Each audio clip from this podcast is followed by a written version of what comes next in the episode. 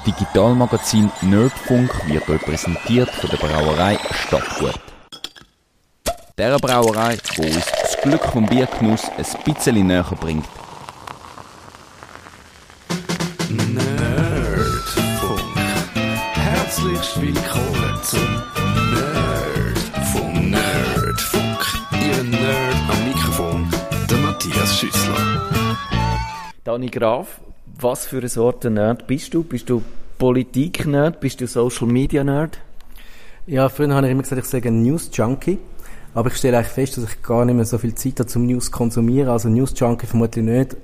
Aber ich habe, glaube oft irgendwie Ideen, was wir machen können. Und äh, die muss ich sofort umsetzen. Darum eher so ein Ideen-Junkie.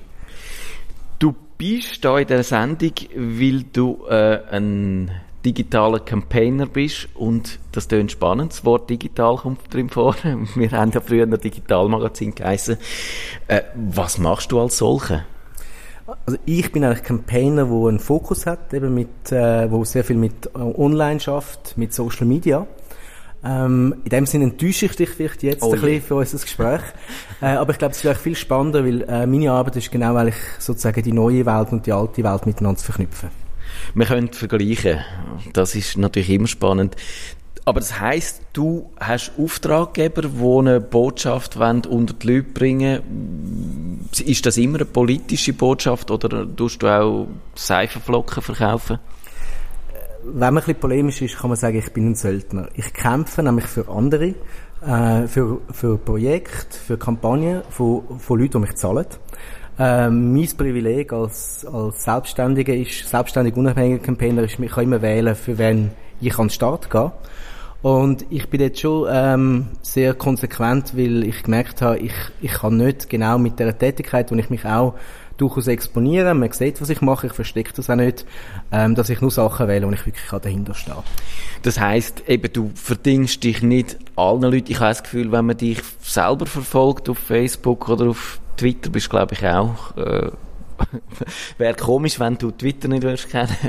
Aber dann habe ich das Gefühl, eben, äh, Söldner tönt jetzt vielleicht fast ein bisschen falsch. Du hast ja immer eine Haltung.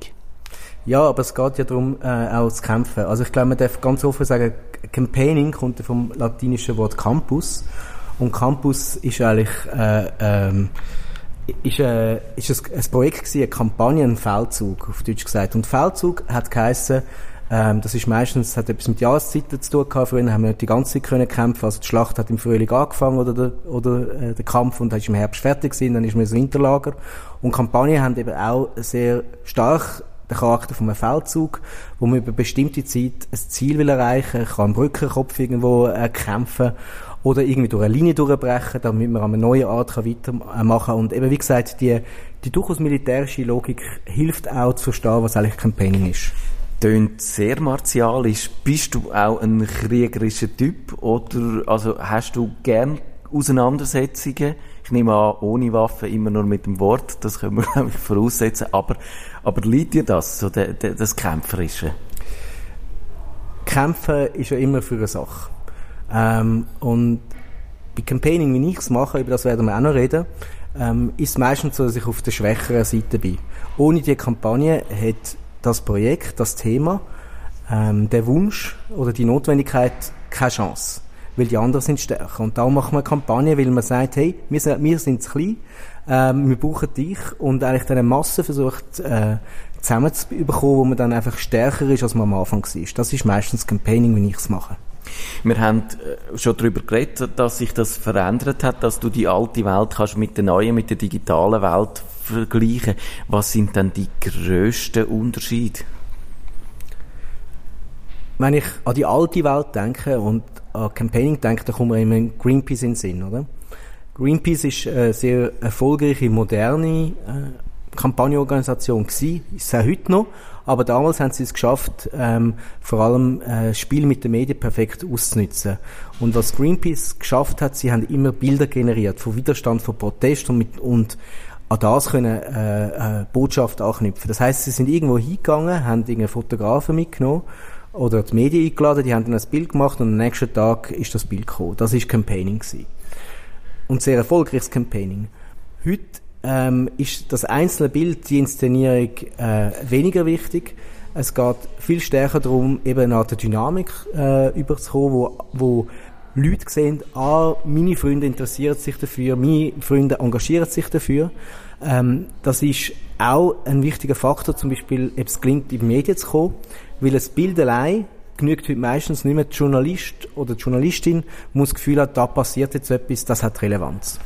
Und da kommt natürlich das Internet ins Spiel, da sind soziale Medien äh, wichtig, wo du schaffst, das Gefühl zu erzeugen, da ist eine Bewegung in Gang. Eben, das ist nicht nur ein Auftraggeber, der jetzt gern will, dass man darüber redet, sondern da sind wirklich Leute, die echt äh, generisch davon betroffen sind, von dem Anliegen. Schön an Campaigning ist, dass man eigentlich eine Bewegung, Engagement von Leuten kann kaufen kann. Man sieht es sehr schön am Beispiel von Economy Suisse, wo jetzt versucht hat, äh, mit der Plattform europapolitik.ch, wenn ich den Link richtig sage, ähm, auch eine Art so Bewegung aufzubauen. Sie haben jetzt 5000 Leute äh, gesammelt, die jetzt über Jahre schon in diesem Themenfeld aktiv sind. Und wenn man es vergleicht, äh, wie viel das jetzt investiert haben, was sie machen dafür und sieht, was spontane Bewegungen jetzt eher so aus einer äh, mit der Problemstellung, wie, wie schnell dass die über 5, 10, 20'000 werden, da zeigt sich halt einfach, ähm, dass dort nicht nur das professionelle Schaffen wichtig ist, also was man sozusagen kann investieren in eine Kampagne, sondern eben, dass eine Kampagne so funktioniert, dass sie wie einen Auslöser braucht, äh, wo dann etwas ins Rollen kommt. Und das macht für mich auch ein bisschen eben das Campaigning aus, dass, äh, es jetzt im Netz ist oder, oder auf der Straße, dass halt wie eine Sichtbarkeit bekommt, dass etwas passiert so einen Auslöser inszenierst du dann den, wenn man darüber redet, wie so eine Kampagne abläuft, wie man so etwas in Gang bringt? Braucht es da schon eine Inszenierung irgendwo oder, oder dockst du an irgendeinem Ereignis an, wo einfach so passiert wäre, wo du dann kannst quasi verwenden, um zum das Momentum zu schaffen? Es gibt die historische Entwicklung, man denkt mal Fukushima oder jetzt auch die Wahl von Donald Trump wo äh, natürlich wie eine, äh, ein Erdbeben ist, wo jetzt eigentlich ziemlich die ganze Welt erfasst und ziemlich alle Themenbereiche, sei es jetzt von Friedenspolitik über Umweltpolitik. Und das sind natürlich Themenfelder, wo alle kennen, wo äh, die Leute bewegt, weil sie jeden Tag in der Zeitung lesen. Ähm, dann gibt es Themenfelder, die vielleicht nicht so ganz sichtbar sind im Alltag. Also ein, ein schönes Beispiel ist für mich äh, Vaterschaftsurlaub ähm, das ist eine Kampagne, die ich äh, mit Travel Suisse daran arbeite. Das ist zum Beispiel ein Thema, das im Alltag eigentlich immer spürbar ist. Alle, die Kinder haben, wissen, Vaterschaftsurlaub ist in der Schweiz ein, äh, ein Problem, weil es eigentlich nicht gibt. Und das ist aber zum Beispiel von äh, längerer Zeit von, äh, von Gewerkschaften, Parteien überhaupt nicht ähm, angegangen worden. Es hat keine richtige Lösungen gegeben. Und jetzt haben wir eine Initiative gemacht und jetzt kommt plötzlich etwas ins Rollen. Da merkt man jetzt, das ist nicht jemand, der hinten dran druckt, äh, sondern da ist eigentlich, sind die Leute auf, aus dem heraus, dass sie im Alltag äh, wissen, wie wichtig das ist, werden selber aktiv. Und das ist vielleicht auch, wenn man es auf, auf, auf einen Begriff bringt, so das Neue, das ist das Crowd Campaigning. Dass es eigentlich nicht mehr darum, äh, darum geht, wie du das so ein bisschen formuliert hast, da gibt es jemanden mit dem Billard, mit der Billardkühle, genau. wo das Ganze in Bewegung setzt und du bist dann irgendwie... Der Einpeitscher, ja. Genau, und du bist dann Kugel, die sich dann ins richtige Loch bewegt. Äh, ich, ich glaube, äh, es gibt schon noch Kampagnen, die nach dem Muster ablaufen, aber ähm, die richtig erfolgreichen Kampagnen, die die Dynamik nutzen, die sind eben so, ähm, dass die Leute selber aktiv werden, eben Crowd-Campaigning, dass sie so, zum Teil von der Kampagne werden und oft geht es eben wirklich darum, die ersten Follower zu gewinnen, die dann wiederum ihre Follower generieren. Wie machst du das, wenn ich mir vorstelle, du sitzt an dem Computer vor Facebook, wie, wie kommt da etwas in Gang? Man sagt äh, in der Marketingsprache und so immer, äh, äh, der Köder muss äh, dem Fisch schmecken, nicht dem Angler. ja. äh, und bei mir ist das ein bisschen anders. Ich mache eigentlich oft Kampagnen in der Überlegung, äh, an was hätte ich Spaß, was würde mich motivieren. Und wenn ich eine Kampagne machen würde, wo, äh, wo ich zum Beispiel selber nicht würde teilen, weil ich es nicht lässig finde oder nicht interessant finde, dann finde ich es eine schlechte Idee. Ähm, Mag sein, dass das jetzt nicht eine wahnsinnig professionelle Haltung ist, weil ich müsste vielleicht auch noch andere Zielgruppen mir können vorstellen. Kann ich auch, aber wie gesagt, so, äh, meistens ist so, die Frage ist, würde ich das teilen, würde ich das wichtig finden? Und da gibt es so kleine Sachen, also äh, etwas, wo ich sehr Freude hatte, ist äh, bei der Grundeinkommen-Kampagne, äh, die Roboterdemo an der Bahnhofstrasse. Ähm, das ist eben auch so eine klassische, also für mich jetzt schon klassische Mitmachkampagne gewesen, äh, wo Leute aus Karton Roboter gebaut haben, zwei Wochen vorher in Zürich und Basel. Das sind irgendwie so 90 Roboter gewesen, die sich in drei, vier Stunden Arbeit bauen haben. Und mit dem haben wir dann äh, eben äh, eine Roboterdemo äh, gemacht, äh, zum zeigen, dass die Roboter finden, wir sollten jetzt endlich Grundeinkommen bekommen, weil sie können die Arbeit übernehmen. Und das ist eben so faszinierend gewesen, ist auch, äh, wir haben die Leute nicht gekannt, wir haben einfach gesagt, hey, wer hat Lust, da mitzumachen? Und wir haben sie eingeladen und eben ohne die Leute hätten wir das nie geschafft, äh, die Roboter zu bauen und dann wirklich auch so eine starke, bunte, lustige Demo auch zu machen an der Bahnhofstrasse. Hast du denn da auch Angst im Vorfeld, dass so etwas zum völligen Rohrkrepierer wird und einfach niemand Lust hat zum Mitmachen oder nur so ein versprengtes Häufchen dann da steht, wo, wo dann eigentlich eher peinlich ist, weil, weil es zeigt, dass, dass es nicht funktioniert hat? Oder wie sicher ist du dich, äh, eben, das ist ja das Risiko, wenn du einfach Plakat aufhängst, dann kannst, du am Schluss sagen, ja, die Plakate sind vielleicht nicht schön designt gewesen, darum haben es niemand les gefunden, aber es ist schon einmal etwas anderes, wenn du dort stehst und äh, quasi Scheitern dann offensichtlich ist. Und die Presse steht noch daneben und macht Fotos oder so.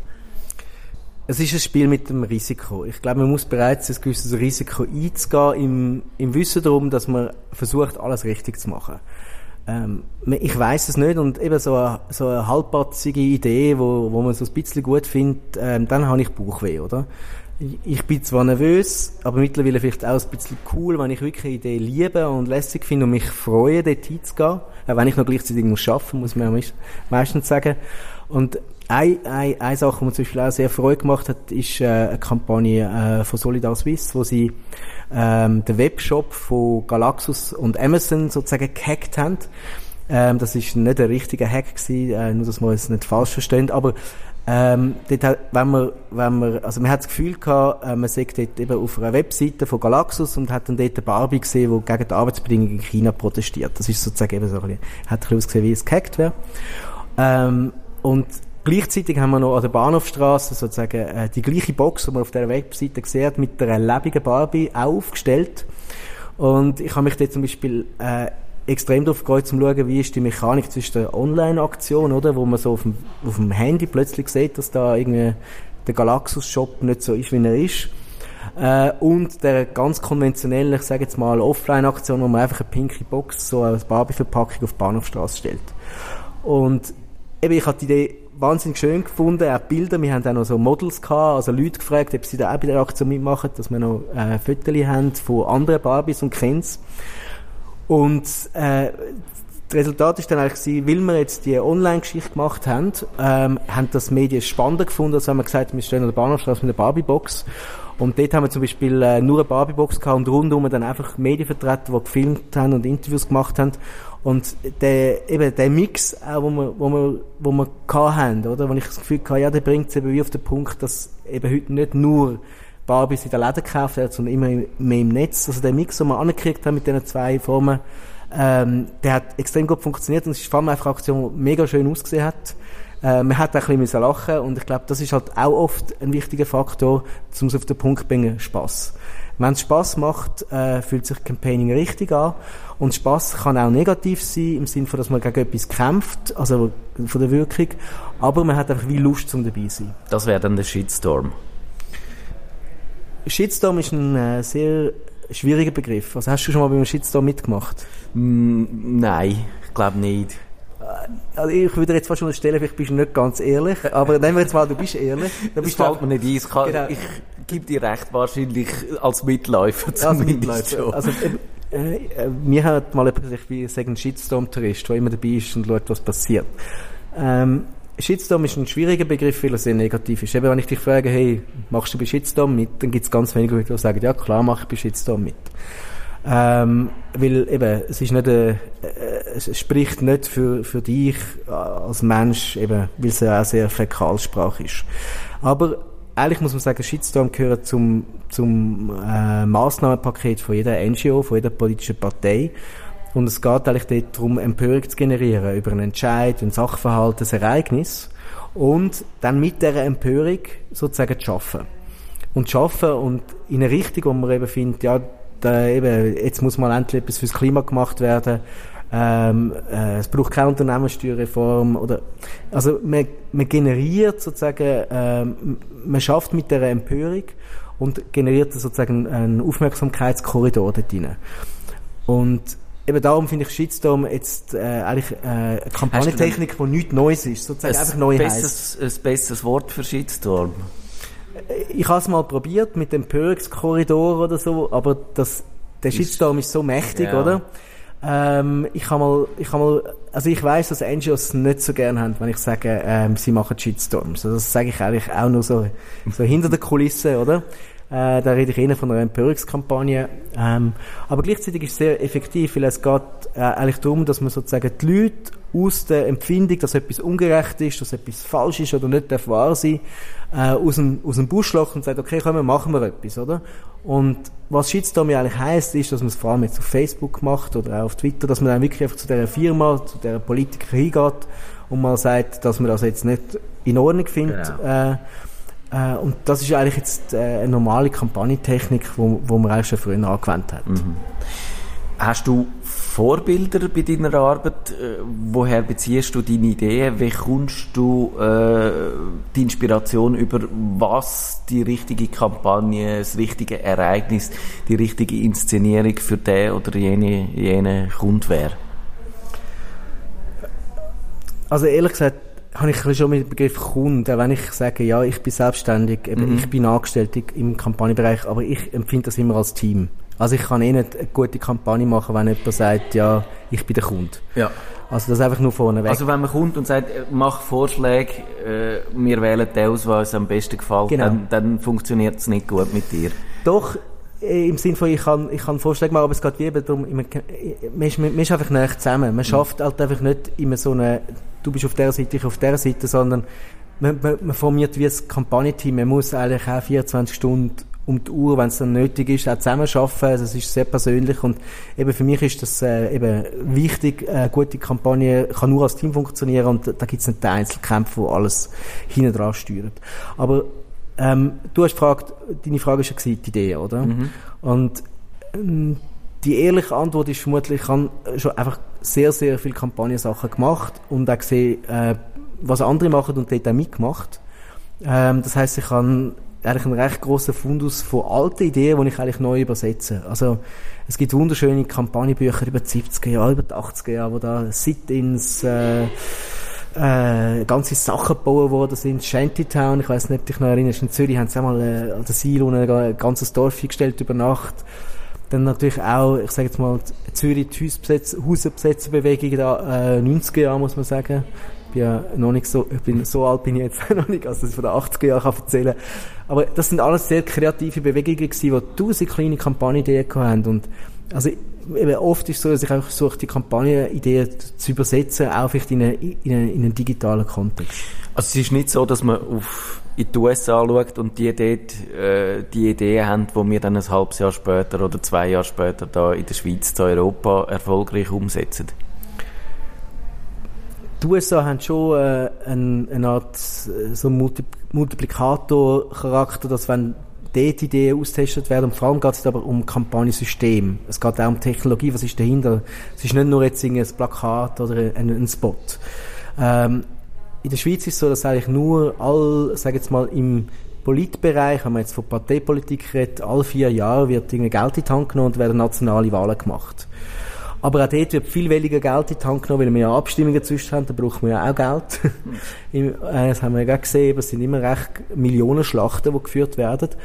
Äh, und darum ist jetzt sozusagen in der, gesehen in den USA wird eben alle vier Jahre wird so massiv Geld ausgegeben, oder? Wo, wo, da werden sozusagen neue Welten kreiert im Kampagnenbereich. Also neue Technologien, wirklich dann mal richtig großklotzt, äh, ausprobiert, vielleicht sogar ganze neue Tools bauen, die man dann später auch brauchen kann. Also von dem her gesehen, ist du jetzt schon ein bisschen, äh, ja, schon einiges weiter immer, oder? Ähm, gleichzeitig finde ich die Schweiz, ich sage jetzt mal, ähm, was eben die Frequenz von politischen Kämpfen wenn man es so will, äh, anschaut, mit, mit den Abstimmungen fantastisch. Kontinuierlich. Du kannst genau. eigentlich beständig an irgendetwas dran. Genau, also es, es hört eigentlich nie auf. Also vor der, äh, vor der Abstimmung ist meistens schon nach der Abstimmung und umgekehrt, also es hört nie auf in der Schweiz und ähm, da man ja auch eben muss die Leute gewinnen, das finde ich auch spannend in der Schweiz. Also eben nicht alle vier Jahre einfach einmal wählen und dann ist es gemacht, sondern man muss eigentlich immer wieder sozusagen eben so eine Bewegung holen, eine Basis holen äh, und die dann noch zum, äh, zu einer Handlung äh, zu motivieren, nämlich zum Abstimmen. Also dort ist eigentlich, dort ist für mich die Schweiz eigentlich ein kleines Kampagnenlabor, gerade wenn es um direkte Demokratie geht. Dort hast du gesagt, ist ja wichtig bei diesen Abstimmungen, die Leute wirklich am Schluss noch zu mobilisieren, dass sie dann auch wirklich äh, gehen. Und ich habe das Gefühl, in meinem Facebook-Umfeld haben viele die Botschaft von dir verinnerlicht. Ich sehe in letzter Zeit tatsächlich immer mehr Leute, die ihre Ab ihr Abstimmungskuvert fotografieren, bevor sie gehen abstimmen und nochmal sagen, äh, jetzt äh, äh, gehen auch wirklich. Ist, das ist bei der Durchsetzungsinitiative, habe ich das so zum ersten Mal gehört. Ist das dort gewesen, wo die Erkenntnis auf breiter Front durchgesickert ist? Also wenn man Mitglied von einer Partei ist oder von einer Interessenorganisation, die sehr viel Abstimmungen macht, dann haben wir das das kennt, dass man da aufgefordert wird, eben, dass äh, sich an der Urne noch Fotos oder so Abstimmungskuvert sogar, vielleicht, was man, was man mhm. also ja, ja, nein gestimmt hat. Ich habe einfach gesehen, bei der, DSI-Kampagne, bei der Durchsetzungsinitiative, dass das die Leute einfach von sich her gemacht haben. Das hat niemand müssen sagen. Und ich glaube, dort hat sich sicher so, äh, ist ein bisschen ein neuer Kulturwandel. Also so, dass man gemerkt hat, es geht wirklich, äh, es, es wird extrem wichtig, was die einzelnen Leute, die kleinen Sachen, äh, was passiert im Netz, weil es halt wirklich mega knapp wird. Also oft in der Schweiz ist es so, dass man bei vielen Abstimmungen das Gefühl hat, es geht in die oder die andere Richtung und dann kommt jetzt Social Media und das ganze Online-Zeug kommt nicht so drauf an. Richtig spannend wird es eben genau dort, wenn es knapp wird, dann denke ich eben, ist es möglicherweise heute matchentscheidend, was online läuft, auch vor allem was Social, auf Social Media passiert. Bei was für Kampagnen ist das äh, vielleicht sogar der Fall gewesen? Ist es bei der Unternehmenssteuerreform 3, ist es dort möglicherweise, sind dort die sozialen Medien wichtig gewesen? Weil dort hat es ja gerade auch am, am Schluss vor der, Kamp vor der Abstimmung nochmal ziemlich drehten Wind. Ehrlich gesagt gibt es vermutlich keine Zahlen, die das eine oder das andere belegen. Ähm, es ist in dem Sinne äh, äh, vermutlich äh, begründbare äh, Vermutung oder erklärbare Vermutung, dass eben bei knapper Abstimmung sozusagen online ein, ein wichtiger Faktor spielt. Ich glaube, wir müssen jetzt so unsere Politologinnen und Politologen, Freunde fragen, ob es da irgendwie schon eine Untersuchung gibt. Ich glaube, vermutlich in den Nachbefragungen zum Teil kann man vielleicht so Sachen herausfinden. Ich habe zum, glaube noch nie gesehen, wo wirklich sagt, da hat jetzt irgendwie Facebook oder sozusagen, oder, oder eine Kampagne, die sehr online funktioniert, hat wirklich den Ausschlag gegeben. Gut, gerade im Zusammenhang mit Facebook hat man auch das Gefühl, sind die Umfragen und sind die Politwissenschaften und Meinungsforscher in der Krise, weil, weil nicht mehr das rauskommt, was man das Gefühl hat, äh, dass die Leute wirklich denken. Ist, ist, ist das die Schuld von Facebook auch, dass es schwieriger wird, überhaupt die Abschätzungen zu treffen oder sind das unabhängige Entwickler? Die interessante Frage ist, äh, wie schnell ist die Wissenschaft? Weil was wir gesehen haben jetzt bei Social Media, da ist, da ist etwas passiert innerhalb von fünf Jahren vielleicht, äh, wo halt äh, so maßgeblich ist, wie man heute äh, über Kampagnen redet, über Medien redet, über Mediennutzung redet. Ähm, und ich glaube, dort haben wir eher das Problem, dass die Wissenschaft abgehängt ist und dass vermutlich jetzt vielleicht eine neue Generation von Forschern jetzt an der Uni sitzt, wo halt auf dem Zug schon drauf sind. Ich glaube, die älteren Professoren und Professorinnen, ohne denen anzutreten, haben jetzt durchaus vermutlich Mühe gehabt, weil auch der Forschungsprozess mit den ganzen, ähm, den ganzen Fundraising und Papier ja. und Musik, das ist auch langsam. Und eben gerade bei so einem Phänomen, denke ich, äh, ist man noch nicht dort, wo wir das Gefühl haben, dass die Wissenschaftler eigentlich schon am Denken sind. Mhm ich formuliere es jetzt mal nicht so neutral, wenn ich das vielleicht würde machen, wenn ich es für den Tagi würde machen. Wir sind da bei Radio Stadtfilter und da haben wir das Gefühl, eben, phasenweise haben wir gedacht, wir ich sage jetzt mal, wir Linke und unterstellen dir, dass du auch eher in dem Lager daheim bist. Wir Linke haben einen Vorteil, schaffen uns einen Vorteil durch das, die Möglichkeiten eben zum Beispiel Durchsetzungsinitiativen, wo wir dann gewonnen haben und, und jetzt vielleicht auch bei der USR 3 auch vielleicht, aber dann in der jüngeren Vergangenheit hat es eher so ausgesehen, als ob dann die Rechten unsere Gegner würden aufholen und das äh, zum Teil noch viel effizienter würden äh, operieren. AfD in Deutschland, wo viel mehr Leute mobilisiert auf, auf, auf Facebook, auf diesen Plattformen, auch Trump, wenn man in die USA anschaut, wo, wo mit all diesen Medien, wo Fake News produzieren, wo man das Gefühl hat, die äh, nutzen inzwischen das Instrument, das wir eigentlich für uns gerne in Beschlag genommen hätten, viel effizienter als, als wir. Ist das, ist das so oder ist das halt das U und das Ab? In dem Fall gibt es sicher Bad News. Ein Politologe, der mir das äh, mal ausführlich geschildert hat, wo leider ich den Namen nicht nennen darf, weil es ein, ein heikles Thema ist, äh, hat mir das mal so erklärt, er hat äh, analysiert, wo in der Schweiz die rechten Netzwerke, also sozusagen die rechten bis ultrarechten Personen sich aufgehalten haben. Und die sind einfach in der Schweiz schon relativ früh in den 90er Jahren im Netz aktiv gewesen, auf den ganzen Newsgroups etc., weil sie haben dagegen Öffentlichkeit schaffen oder auch gebraucht weil sie, äh, man kann sagen, vielleicht durchaus äh, äh, zu Recht und faktisch marginalisiert worden sind im öffentlichen Diskurs. Und ähm, sie sind extrem affin gewesen, ein Netzwerk aufbauen, sozusagen in der Vorphase von Social Media und haben die Netzwerke und die Erfahrung auch einfach übergenommen. Also es ist sozusagen, es wäre das Gerücht zu behaupten, dass da die Linken zuerst gewesen sind und jetzt kommen die Rechten. Im Gegenteil, ich denke, in vielen Ländern und in der Schweiz würde ich auch sagen, ist jetzt sozusagen der, der Druck für die Linken gewesen, gegen, gegen Öffentlichkeit zu schaffen, eigene Medien zu haben, im Vergleich jetzt ein bisschen schwächer gewesen. Und klar, im Netz geht es oft um, um, man kann negativ sagen, Populismus, um äh, emotional äh, eingefärbte, einfach zugängliche Argumente. Und äh, der Kampf ist sozusagen nie entschieden. Also mhm. dort äh, darf man sich nicht ausruhen und das Gefühl haben, das Medium hilft einem. Ich sage im Gegenteil, ich denke, das Entscheidende ist eben, dass man, dass man kann mobilisieren kann, dass man kann zeigen wer für etwas steht. Und eigentlich auch mit dem andere Leute gewöhnt und überzeugt, dass man einfach kann zeigen kann, ähm, da ist, das ist nicht top-down, sondern das sind Leute, die, das, äh, die sich für etwas einsetzen. Das ist, glaube ich, für die meisten Leute im Alltag einfach noch relevant. Was machen die Leute im Umfeld?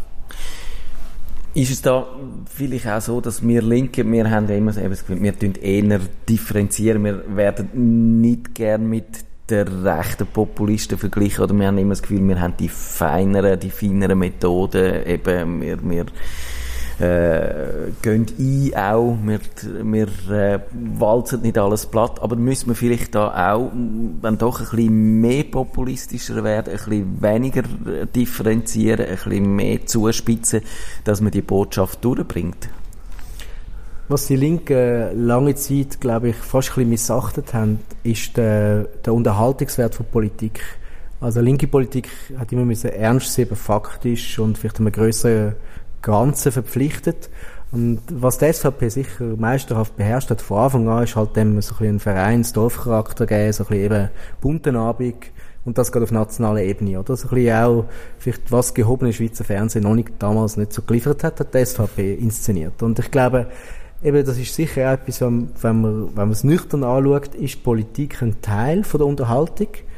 Äh, vielleicht eben wichtige Unterhaltung. Und dort geht es eben darum, dass man Politik so ähm, aufbereitet, auch so inszeniert, wenn man es jetzt ein bisschen technisch sagt, dass sie einfach ähm, die Leute anspricht. Und dort geht es eigentlich wirklich auch um eine Verpackung. Also, also ich meine, es ist das Gleiche, wenn ich, äh, wenn ich dir, wenn ich dir irgendwie einen Berg mit 50 Seiten handgeschriebener Argumentation gebe und sage, das ist der Grund, warum ich mich für eine Kampagne einsetze, oder dir einfach ein Bild zeigen mit einem Kätzchen drauf und sage, wegen dem mache ich das, oder? Mhm. Es ist einfach klar, was du überhaupt anschaust, oder? Wo du eine emotionale Reaktion hast äh, und was untergeht. Und eben, ich glaube, das ist wirklich ein bisschen äh, die Frage, wie, wie, wie ähm, schafft man sich einen Zugang zu den Leuten? Ähm, und dort, dort muss man clever sein und dort muss man auch schauen, was die Leute wirklich gerade interessiert.